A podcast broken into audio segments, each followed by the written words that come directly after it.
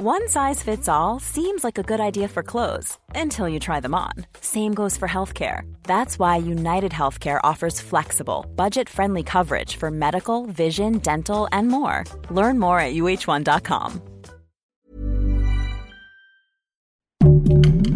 Heraldo Podcast, un lugar para tus oídos.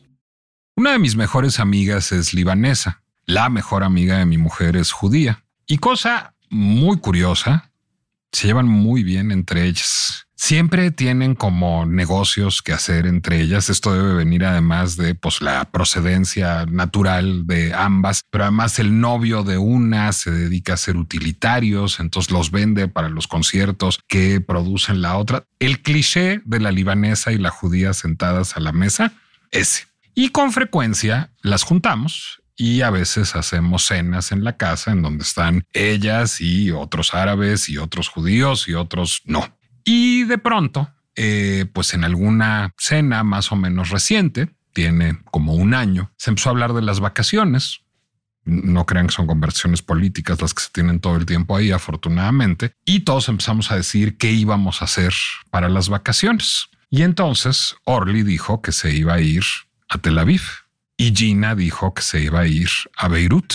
Y todos arqueamos las cejas porque, aunque dicen que Tel Aviv es hermosísimo y es un gran repositorio de arquitectura Bauhaus, yo no conozco. Y aunque dicen que los bulevares de Beirut son una cosa hermosísima, yo no conozco. Pues así que suene a que el plan más apacible del mundo sea vacacionar en Beirut o vacacionar en Tel Aviv, pues no me suena. Pues de hecho, por algo yo no conozco ni Beirut ni, Beirut, ni Tel Aviv. Y así se los dijimos todos los que nos íbamos, pues de manera un poco más normal a la playa o a París o algún lugar un poco más pacífico. No sé si París es pacífico en estos tiempos ya también, pero bueno. Y entonces ellas nos hicieron una explicación en la que coincidieron absolutamente muy rápido y la pusieron más o menos en estos términos. Fue, miren, en Medio Oriente nos estamos básicamente matando básicamente todo el tiempo. Pero también entendemos, tanto los árabes como los judíos, que el ingreso de divisas por concepto de turismo es altísimo. Entonces, generalmente, todos los veranos hacemos una tregua, nos dejamos de matar, recibimos al turismo internacional y ya luego que llegue el otoño nos volvemos a matar. Se rieron mucho, se desearon buenas vacaciones y supongo que me tocó a mí ir por los whiskies y los coñacs en ese momento esa historia tan frívola, tan a la sonfazón, tan de sobremesa con Genesis y Glenmorangis en la Condesa, me ha venido a la mente muchísimo en los últimos días porque me parece eminentemente sintomática de muchas cosas que han pasado. Primero, de que durante a lo mejor la última década se vivía una calma chicha en Medio Oriente. Es decir, parecía que las cosas estaban más o menos controladas. Había algún mal momento en Líbano, algún mal momento en Israel, nos enterábamos de cosas que pasaban en la franja de Gaza, en Cisjordania, pero las cosas estaban más o menos tranquilas, tanto que hasta se podían hacer chistes sin demasiada mala voluntad al respecto y reírlos, incluso por personas que tenían familia en Tel Aviv o en Beirut.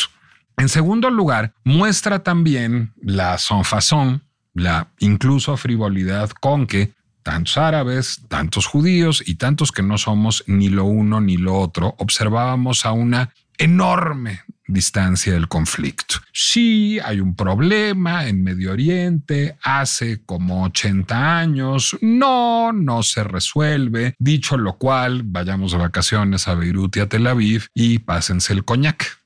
Ahora nadie vacacionará en Beirut este año y nadie vacacionará en Tel Aviv este año y la realidad se nos impuso el fin de semana. Medio Oriente está otra vez en guerra. Esa es la pinche complejidad de la asignatura pendiente hace casi 80 años.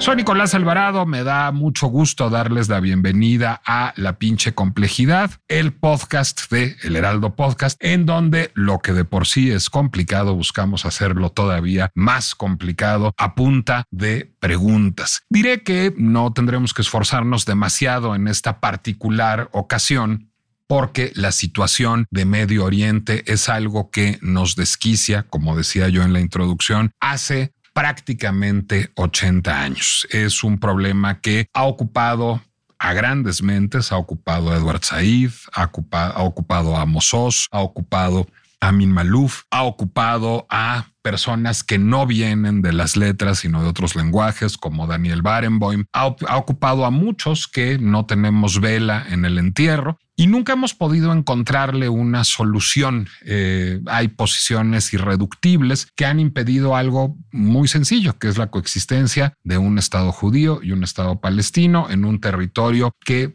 es posible argumentar que ambos tengan derecho a vivir en él y es innegable que ambas naciones tienen derecho a un Estado y por tanto a un territorio.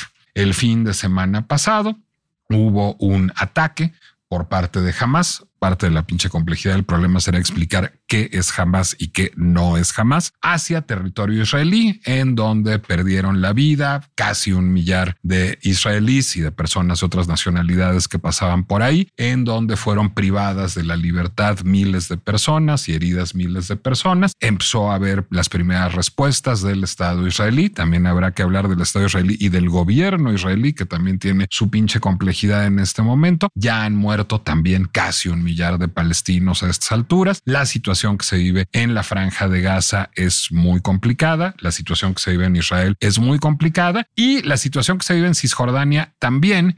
Y Oh sorpresa, la autoridad que gobierna sobre Cisjordania no es la misma autoridad que gobierna sobre Gaza y eso complejiza las cosas todavía más. La primera pinche complejidad de, la, de esta emisión de este podcast era encontrar el interlocutor adecuado. Eh, cualquiera que viniera envuelto en la bandera del Estado palestino o en la bandera del Estado de Israel, lo único que iba a hacer era enrarecer más el ambiente y la conversación en un momento en que todos necesitamos comprender. Pero cualquiera que viera el fenómeno asépticamente desde sus elegantísimos estudios en Oxford o en Sciences Po, pues tampoco nos iba a servir mucho para comprender la dimensión de la tragedia. Por eso era inevitable y era una de las poquísimas opciones y sin duda la mejor que ocupara este espacio Maruán Soto Antaki. Maruán Soto Antaki, que es un escritor y también un analista político de origen árabe, mexicano, de origen sirio, de origen griego, Dios mío, de tantos orígenes a estas alturas del partido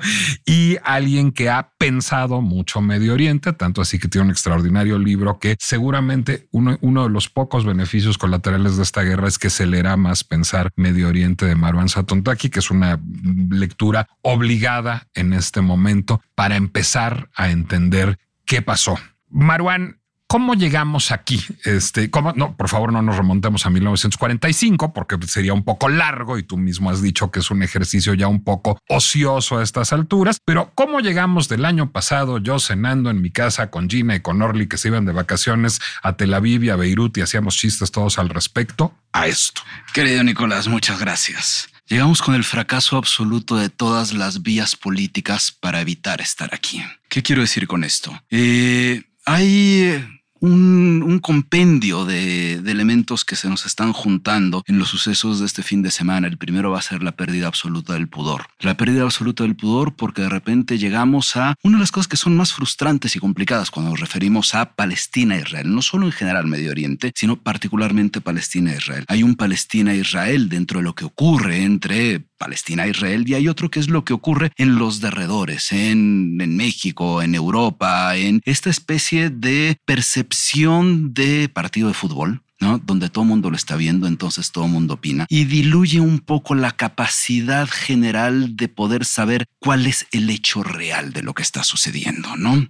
Jamás. Empezabas preguntando qué es jamás. Jamás es una organización que surge a final de la década de los 80 después de la primera intifada. La primera intifada fueron estos, la intifada quiere decir los agitamientos, estos levantamientos que nacen a final de la década de los 80, en el caso de la primera, después de que un camión atropella a una serie de palestinos y el enojo de la comunidad palestina era tal Te voy a detener. Esos son levantamientos orgánicos, no Absolutamente orgánicos, armados con piedras y con palos. La intifada se, se visualiza con el chico que sale con piedras y con palos a lanzárselas a un tanque militar.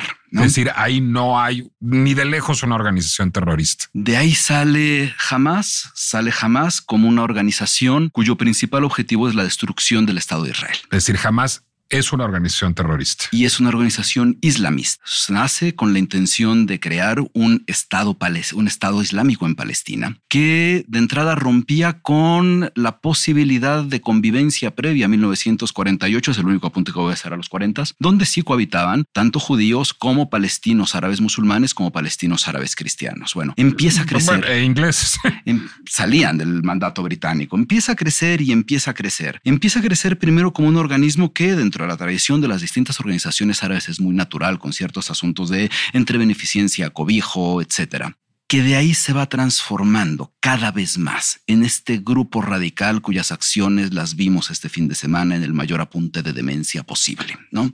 Bueno. Déjame detenerte en llegar al mayor apunte de demencia posible porque creo que nos está faltando un ingrediente. Lo que dice jamás, corrígeme si me equivoco, es que hay un derecho divino sobre el territorio que va del Jordán al Mediterráneo, que es inalienable y que ese territorio, por tanto, no es divisible y la única manera de preservarlo es una yihad.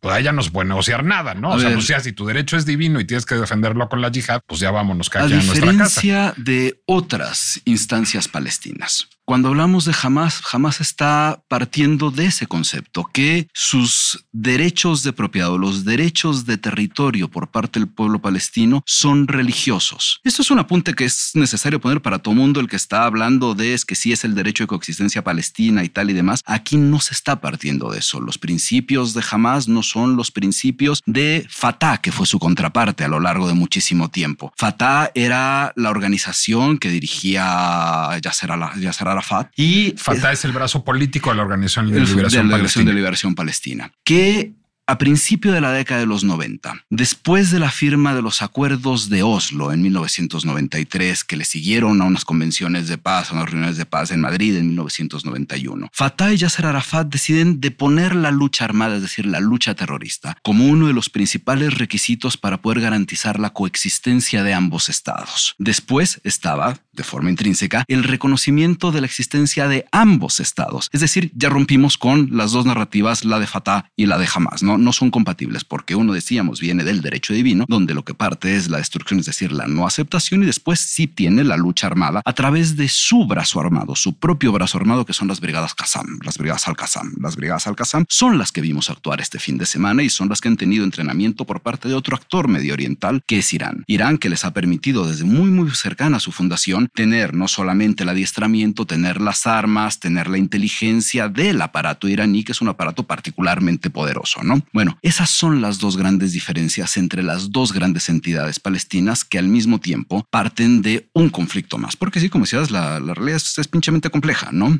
En los acuerdos de Oslo, una de las partes fundamentales era que la Autoridad Nacional Palestina, que es en la que evoluciona Fatah y la OLP, la Organización de Liberación Palestina, se iba a encargar de la gobernanza de ambos espacios palestinos. De Gaza y de Cisjordania. Lo cual mete otra complejidad. Cuando hablamos de un Estado palestino, y esa es una de las causas de la disfuncionalidad ya geográfica, estamos hablando de dos territorios, dos territorios separados que se han ido cada vez separando más, tanto en lo geográfico como en lo político. ¿no? Uno es la franja de Gaza, que está al este, luego es la ribera occidental, el West Bank o Cisjordania, que se encuentra entonces al noroeste. Y en medio hay territorio israelí. Exactamente.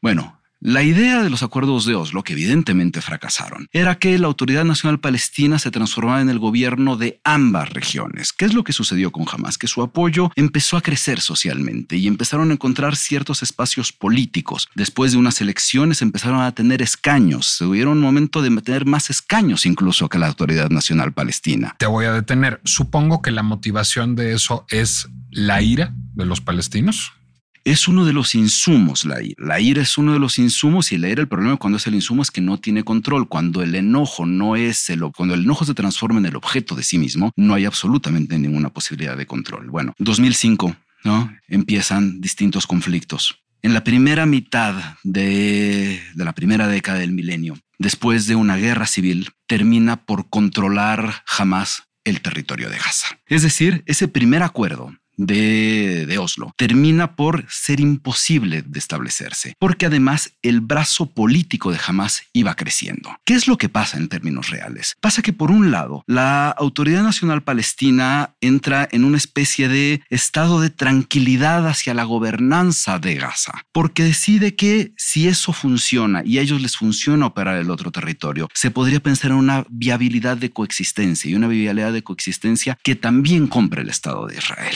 Un error político de ambas partes. Es un error político de absolutamente todos. No hay uno solo implicado que no haya tenido un error político. Pues de jamás para llevar agua a su molino no es un error. Es decir, su molino es horrible, pero ellos están, o sea, ellos para efectos de ellos estaban haciendo lo que a ellos les convenía. que se puede perder de control.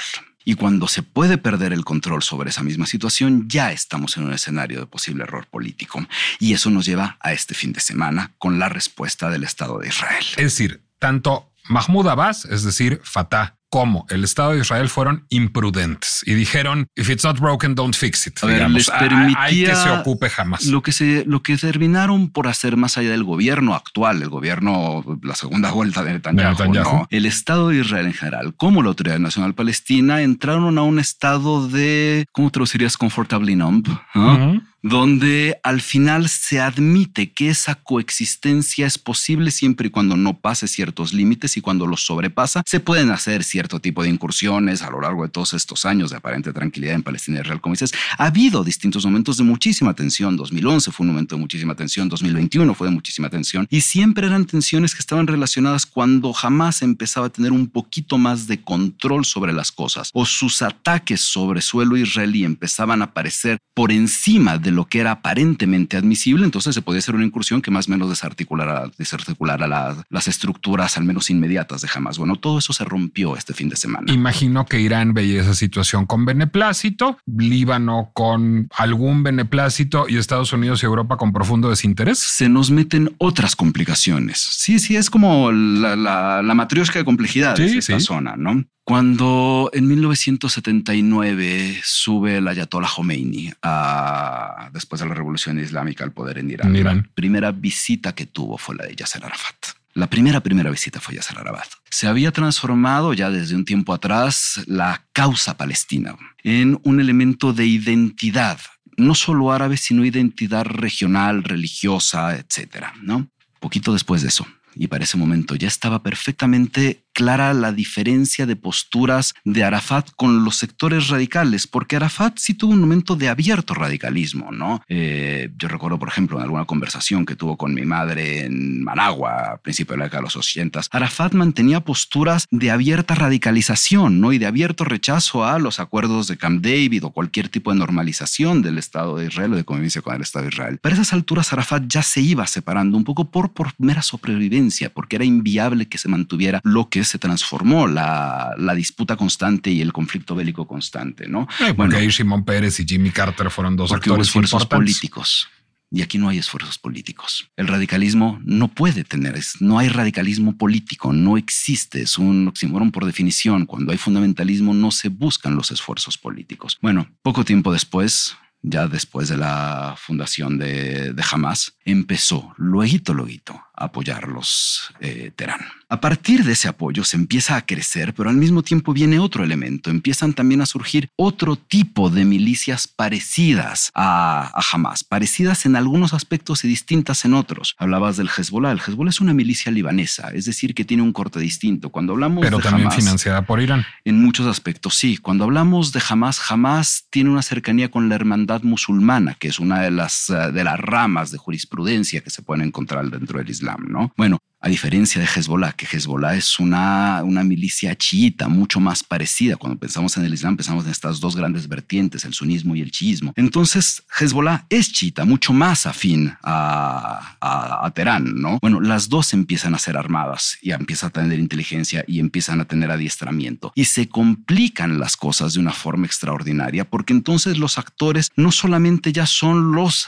árabes empiezan también a ser los persas. Y entra entonces la siguiente disputa. ¿Cuál es Los el persas, es apoyo decir, de Irán. Irán? ¿Y cuál es el apoyo entonces de los árabes musulmanes? Es decir, sobre todo las, las potencias del Golfo. Ya no había manera de que se transformara esto en alguna especie de, de escenario viable, ¿no? Hasta que llegamos a el inicio de los 90, donde quizá tuvimos el momento más cercano a lo que podría alguien entender como paz tras la, la firma de los acuerdos de Oslo. Solo que después de eso vino el fortalecimiento político y empezaron a vivirse los fracasos gigantescos políticos de la Autoridad Nacional Palestina. ¿Por qué? Después de la muerte de Yasser Arafat, llega Mahmoud Abbas, su sucedor, su sucesor ya es un hombre muy, muy viejo, que Que se ha perpetuado en que el se ha poder. perpetuado en el poder por distintas razones. Uno es hubo un intento de elecciones que se tuvo que posponer justo por las disputas sobre la causa palestina con Hamas ya fortalecido y con la Autoridad Nacional Palestina, lo cual hacía inviable pensar también en un escenario político electoral más o menos decente. Aquí no estamos hablando de democracias. Las democracias no nos funcionan bien en Medio Oriente como se pueden entender en Occidente, ¿no? Bueno, empieza a crecer Hamas también por la ineptitud o si queremos ser un poco más eh, amables, por la ineficacia política de la Autoridad Nacional Palestina, que no logra brindarle a su población, sobre todo las generaciones más jóvenes, y cuando pensamos de algo que puede provenir desde la década de los 40 en, esta, en este esquema, hasta ahora son muchas generaciones, que empiezan a no encontrar dentro de la promesa política una vía de solución para un espacio más decente de vida. Eso permite el fortalecimiento del radicalismo como se ha permitido en todos los fortalecimientos del radicalismo dentro de Medio Oriente, y hace esto una fuerza cada vez más grande y más incontenible. También el desinterés de Occidente,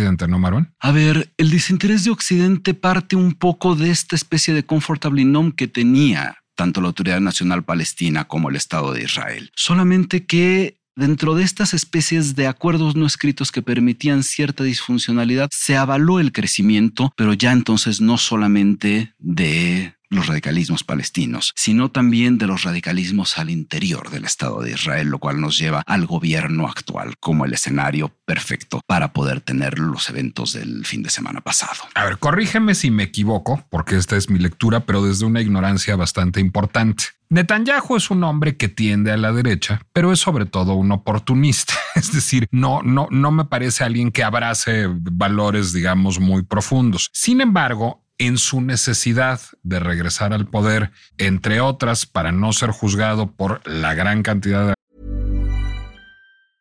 If you thought the only way to get a more defined jawline with natural looking results was through surgery, think again. Juvederm Volux XC is a non surgical injectable gel filler that improves moderate to severe loss of jawline definition and can help you achieve natural looking results with little downtime. Even better, this improved definition lasts up to one year with optimal treatment. No maintenance required. Improve jawline definition for a smooth, sculpted look with Juvederm Volux XC. For important safety information and to find a licensed specialist, visit juvederm.com. That's J U V E D E R M.com. Not for people with severe allergic reactions, allergies to lidocaine, or the proteins used in Juvederm. Common side effects include injection site redness, swelling, pain, tenderness, firmness, lumps, bumps, bruising, discoloration, or itching. There's a risk of unintentional injection into a blood vessel, which can cause vision abnormalities, blindness, stroke, temporary scabs, or scarring. Talk to a licensed specialist to find out if it's right for you.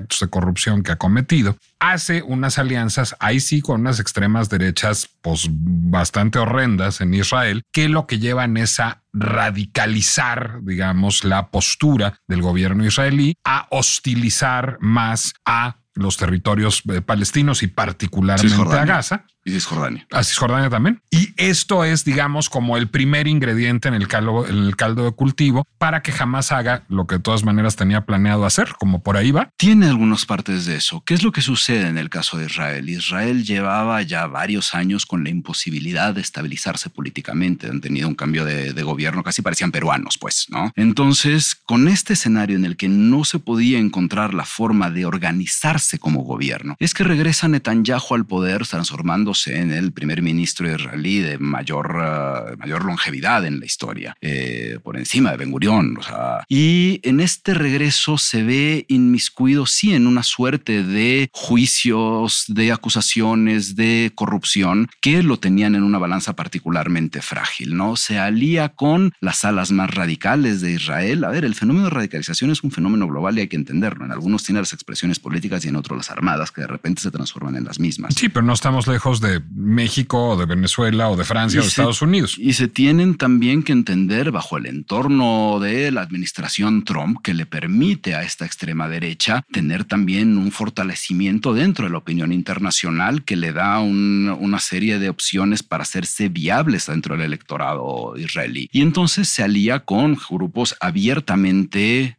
antiárabes, abiertamente antipalestinos, supranacionalistas y algunos extremadamente religiosos. Estamos hablando de una zona del mundo donde lo religioso y lo nacional van juntos y ese es una, un cóctel particularmente malo y peligroso, ¿no? Bueno, ¿cuáles fueron las posturas políticas y de acción, de, de política pública de este gobierno? La primera fue una serie de reformas judiciales que ha metido todo el año al Estado de Israel en una serie de protestas continuas que incluso llevaron a que una serie gigantesca de reservistas, y estamos hablando de un país cuyo uno de sus, de sus pilares es un servicio militar obligatorio para hombres y mujeres, un ejército siempre eh, presto para entrar en acción y demás, bueno, un número gigantesco de reservistas se habían salido del activo justo a partir de las protestas que se dan por las reformas judiciales. Y luego, en un intento por complacer a estas extremas derechas, y aquí hay que recordar otra cosa, Netanyahu nunca estuvo de acuerdo con los acuerdos de Oslo. Netanyahu en ningún momento fue alguien que estuviera favoreciendo las vías de diálogo y de coexistencia. Entonces llega a este momento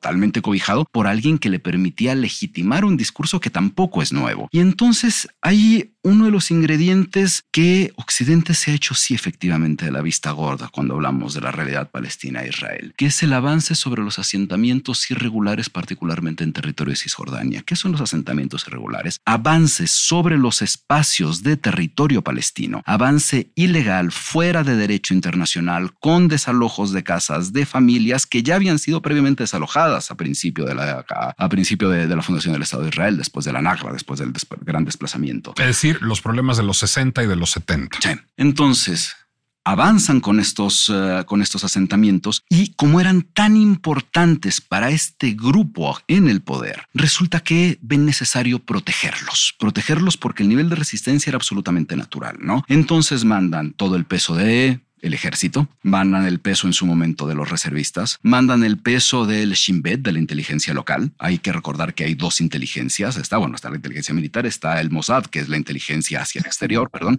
ya hice un desastre. Y está también el Shin Bet, que es la inteligencia hacia el interior, que es la encargada de la inteligencia recabar dentro de Gaza y de Cisjordania, ¿no? Bueno, como se daban todas las intenciones hacia Cisjordania, dejan de lado la franja de Gaza. Franja de Gaza donde gobierna jamás, ¿no? Bueno, ahí hay un error gigantesco. Florece un error el radicalismo.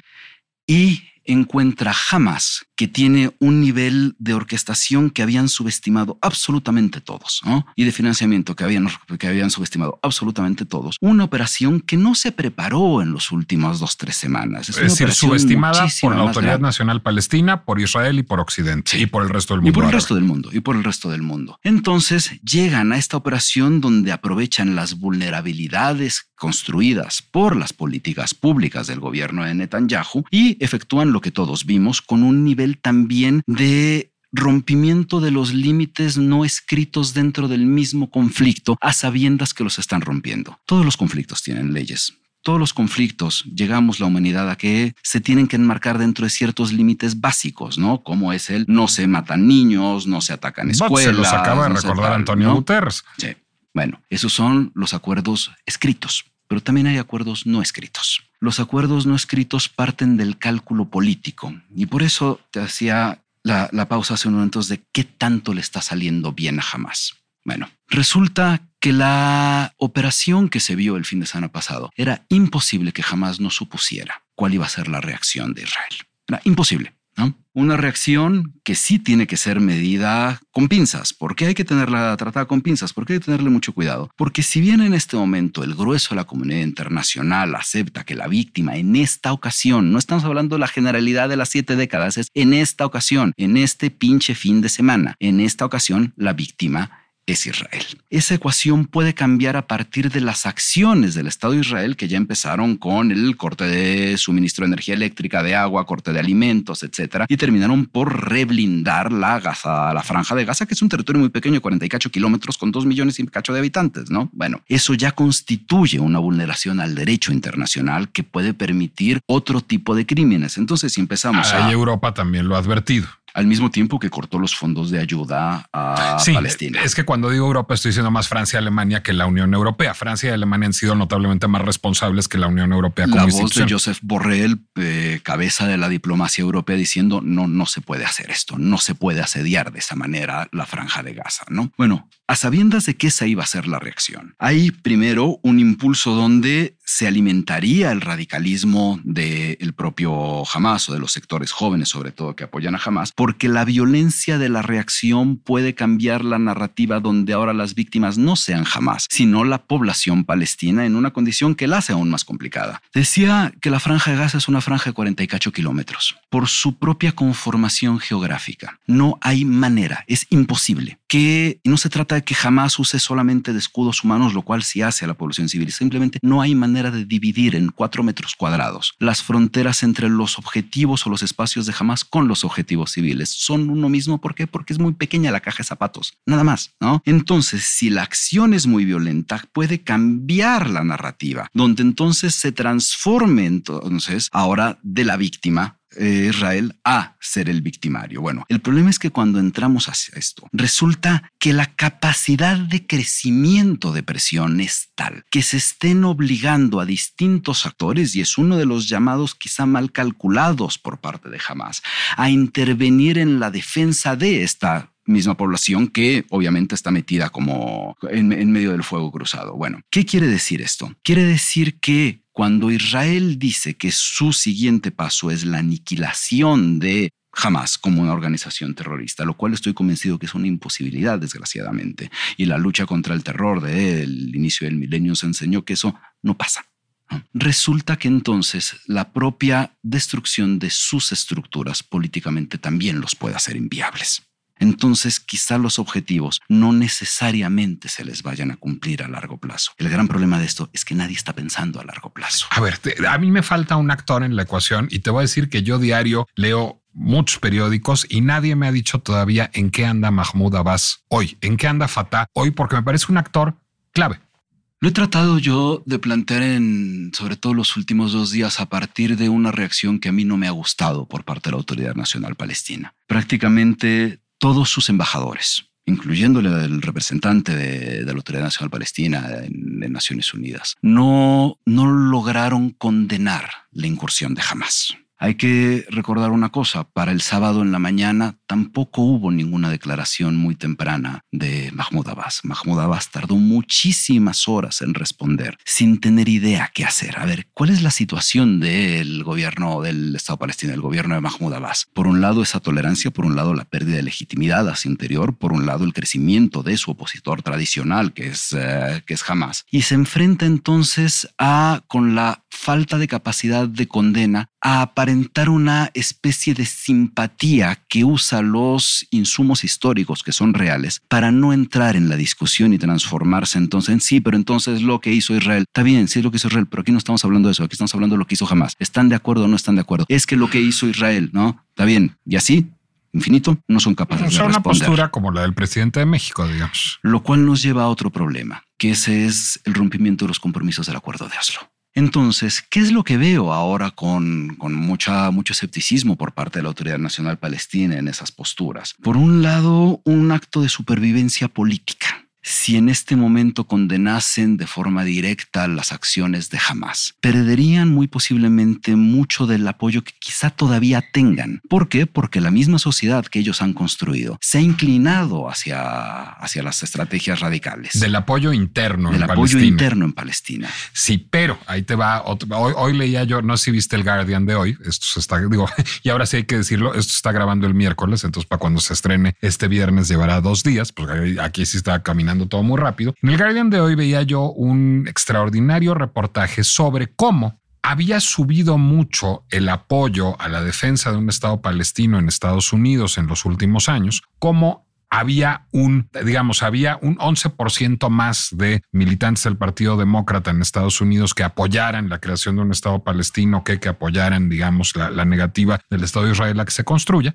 Y esto colapsó esta semana. Es decir, hay un gran sentimiento anti-Palestina en Estados Unidos hoy y en el mundo. En cierta medida, en cierta medida. Eso no yo lo calculabas. sería- yo no estaría tan seguro de que eso se pueda mantener. Y como dices, las cosas van cambiando y eso la próxima semana podríamos también tener una diferencia alrededor de eso. ¿Qué permitió el fortalecimiento del apoyo pro-palestino en general en el mundo? Primero, si vuelvo a el escenario Trump, ¿no? El escenario Trump con su cercanía a el entonces su gobierno de Netanyahu, ¿no? Eh, que permitió que lo que se entendía como la causa palestina estuviese respaldado a partir del sentimiento contrario al radicalismo por parte del gobierno de, de Donald Trump. Eso por un lado. Después la misma radicalización del gobierno de Israel a lo largo de muchos años también lo permitía y después la falta de memoria histórica y la confusión sobre qué es el radicalismo palestino, qué son las vías radicales, que confunden y eso lo hemos visto en, las últimas, en los últimos días también por los sectores, sobre todo latinoamericanos, que terminan por apoyar a Hamas, que piensan que las acciones de Hamas son una intifada, ¿no? Cuando no tiene absolutamente nada que ver.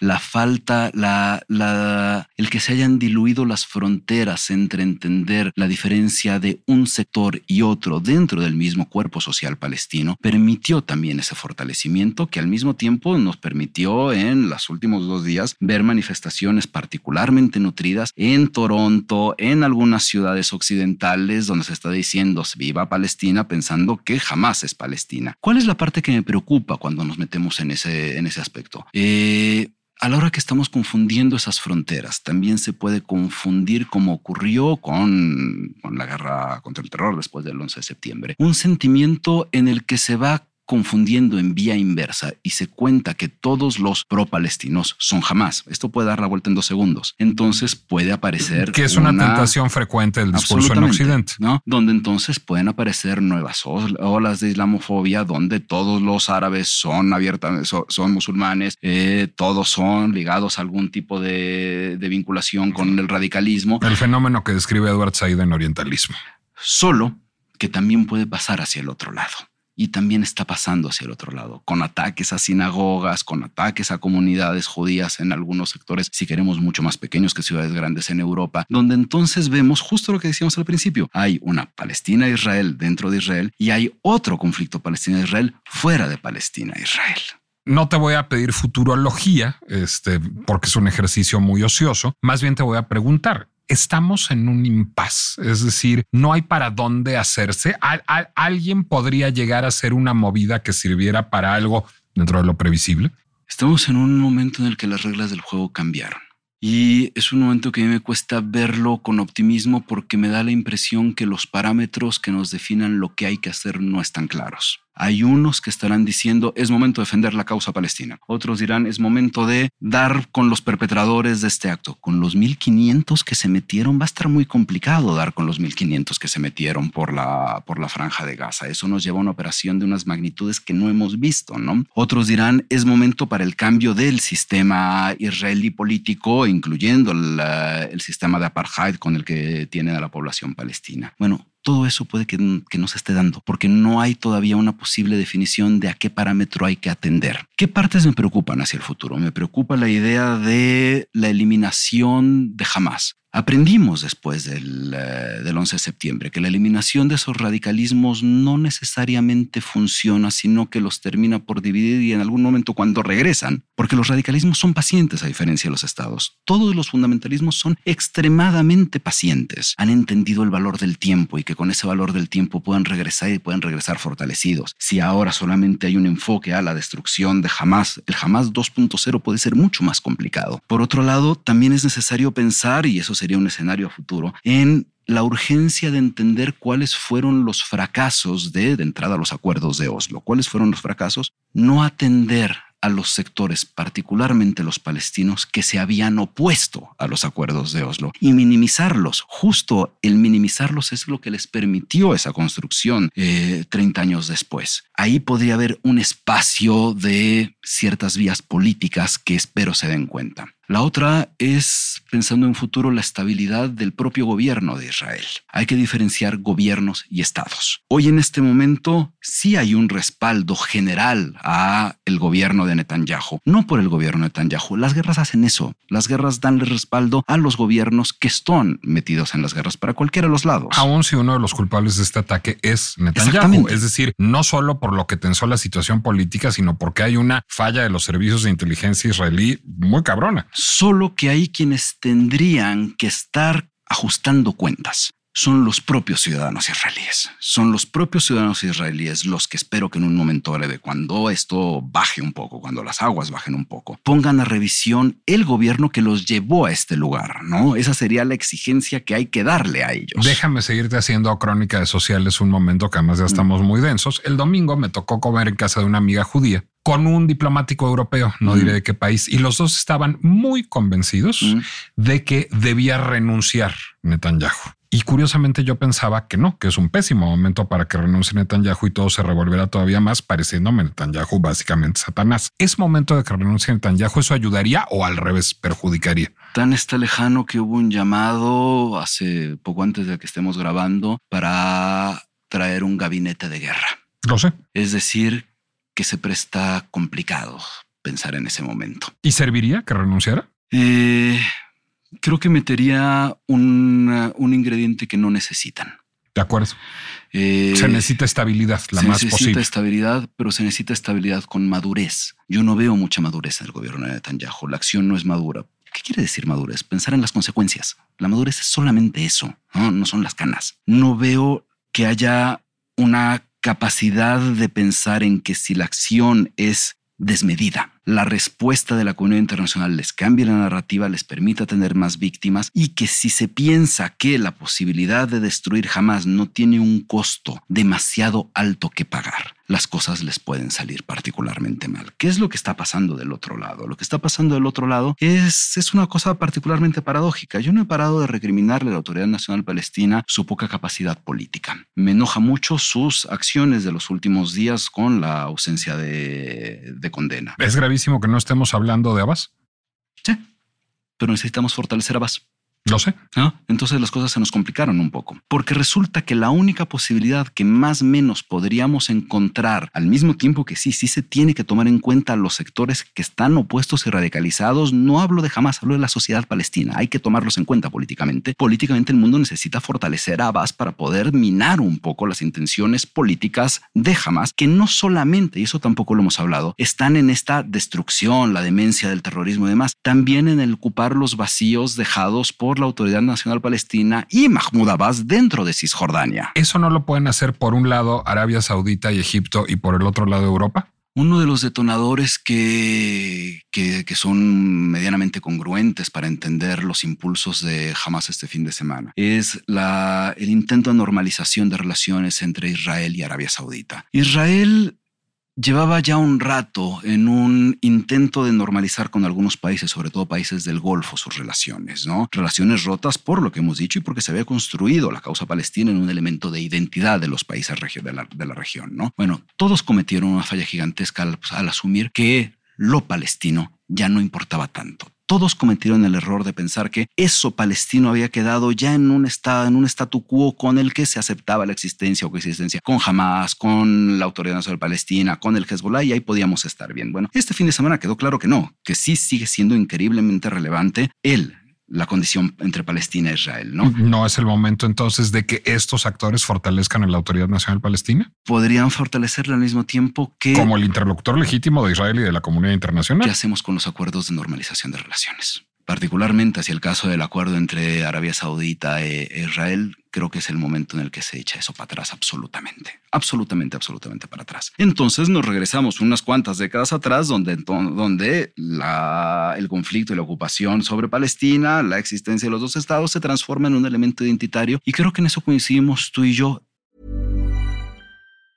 If you thought the only way to get a more defined jawline with natural looking results was through surgery, think again. Juvederm Volux XC is a non surgical injectable gel filler that improves moderate to severe loss of jawline definition and can help you achieve natural looking results with little downtime. Even better, this improved definition lasts up to one year with optimal treatment. No maintenance required. Improve jawline definition for a smooth, sculpted look with Juvederm Volux XC. For important safety information and to find a licensed specialist, visit juvederm.com. That's J U V E D E R M.com. Not for people with severe allergic reactions, allergies to lidocaine, or the proteins used in Juvederm. Common side effects include injection site redness, swelling, pain, tenderness, firmness, lumps, bumps, bruising, discoloration, or itching. There's a risk of unintentional injection into a blood vessel, which can cause vision abnormalities, blindness, stroke, temporary scabs, or scarring. Talk to a licensed specialist to find out if it's right for you.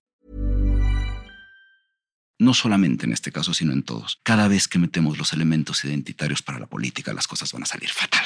No hay mayor insensatez que suponer la paz a través de la inexistencia del otro, escribió un hombre muy inteligente hoy en Milenio Diario, ese fue Maruán Soto Antaki. Maruán, pues te vamos a tener que seguir leyendo dos veces a la semana en Milenio, ¿eh? Miércoles esta vez participé porque era emergente, tuve que meter un texto a principios de semana porque era inminente el tratar de aclarar un poco las cosas. El valor de la palabra escrita todavía tiene algo de peso. Entonces uno puede hablar 20 mil entrevistas en radio, en tele y demás, pero si es necesario tratar de articular algunas ideas en papel. También esta semana habrá entonces sí dos textos alrededor sobre el tema y seguirá viendo. Miércoles sí. Eh, jueves, no, jueves. Los jueves en Milenio, todos los meses en Nexos. Los jueves en Milenio, todos los meses en Nexos. Lean, por favor, Pensar Medio Oriente de Maruán Soto Antaki que además la conversación de Ikram Antaki con Yasser Arafat está recogida en ese libro también, además de muchos otros textos de Marwan sobre Medio Oriente. Está editado por Debate, si no me equivoco. Por Taurus. Por Taurus. Por Taurus, wow, sí, ya tiene un ratito ese libro, en efecto. Y tiene nuevo libro, eh, Maruana, ahora que es bastante pertinente, además, que se llama Lo que hicimos mal los adultos, que es un libro, pues justamente sobre estos problemas, pero explicados a niños y jóvenes. Sí, a ver, Lo que hicimos mal los adultos es mi libro de viejo, ¿no? Cuando uno se da cuenta que la generación a la que uno pertenece se ha equivocado demasiado y le dejamos a los más jóvenes un mundo que resolver. En un momento en el que se suponía que habíamos llegado a un compromiso de que no habíamos a dejar tantas cosas que resolver, Lo que hicimos mal los adultos es un libro donde trato de explicarle a los adolescentes, sobre todo adolescentes de entrada secundaria en adelante, las preguntas complicadas de responder como adulto. ¿Por qué hay guerras? ¿Qué son las guerras? ¿Qué hacer con ellas? Y después de establecer los códigos, arranco con particularmente Palestina-Israel, explicado para adolescentes. Y después me voy a otros nueve conflictos que creo que explican la generalidad de los conflictos en los que nos estamos metiendo. Estamos ya muy metidos. Siria, Irán en las condiciones que tienen las mujeres, Afganistán, Myanmar, Yemen y obviamente Ucrania. ¿Dónde podemos seguirte en redes sociales? arroba guion bajo Maruán, a diferencia tuya, yo soy un analfabeta de Instagram y mi Facebook ya creo que ni, ni, ni Zuckerberg se acuerda que existe. Entonces tus redes Twitter. Mis redes Twitter. Algún radicalismo tenías que eh. tener, querido Maruán. A mí me pueden seguir tanto en Instagram como en threads en arroba Nicolás Alvarado Lector. Les recuerdo que La pinche complejidad es una producción del Heraldo Podcast que pueden escuchar en Spotify, Apple Music, Amazon Music, Deezer, YouTube o cualquier lugar en donde escuchen podcast. Y yo pues probablemente tenga alturas que irme a reflexionar sobre la pinche complejidad de lo que sucede en Medio Oriente, a comer kepe con hummus y trina. No sé si va a ser en casa de mis amigos judíos o de mis amigos árabes, pero en los dos siempre me siento bien recibido.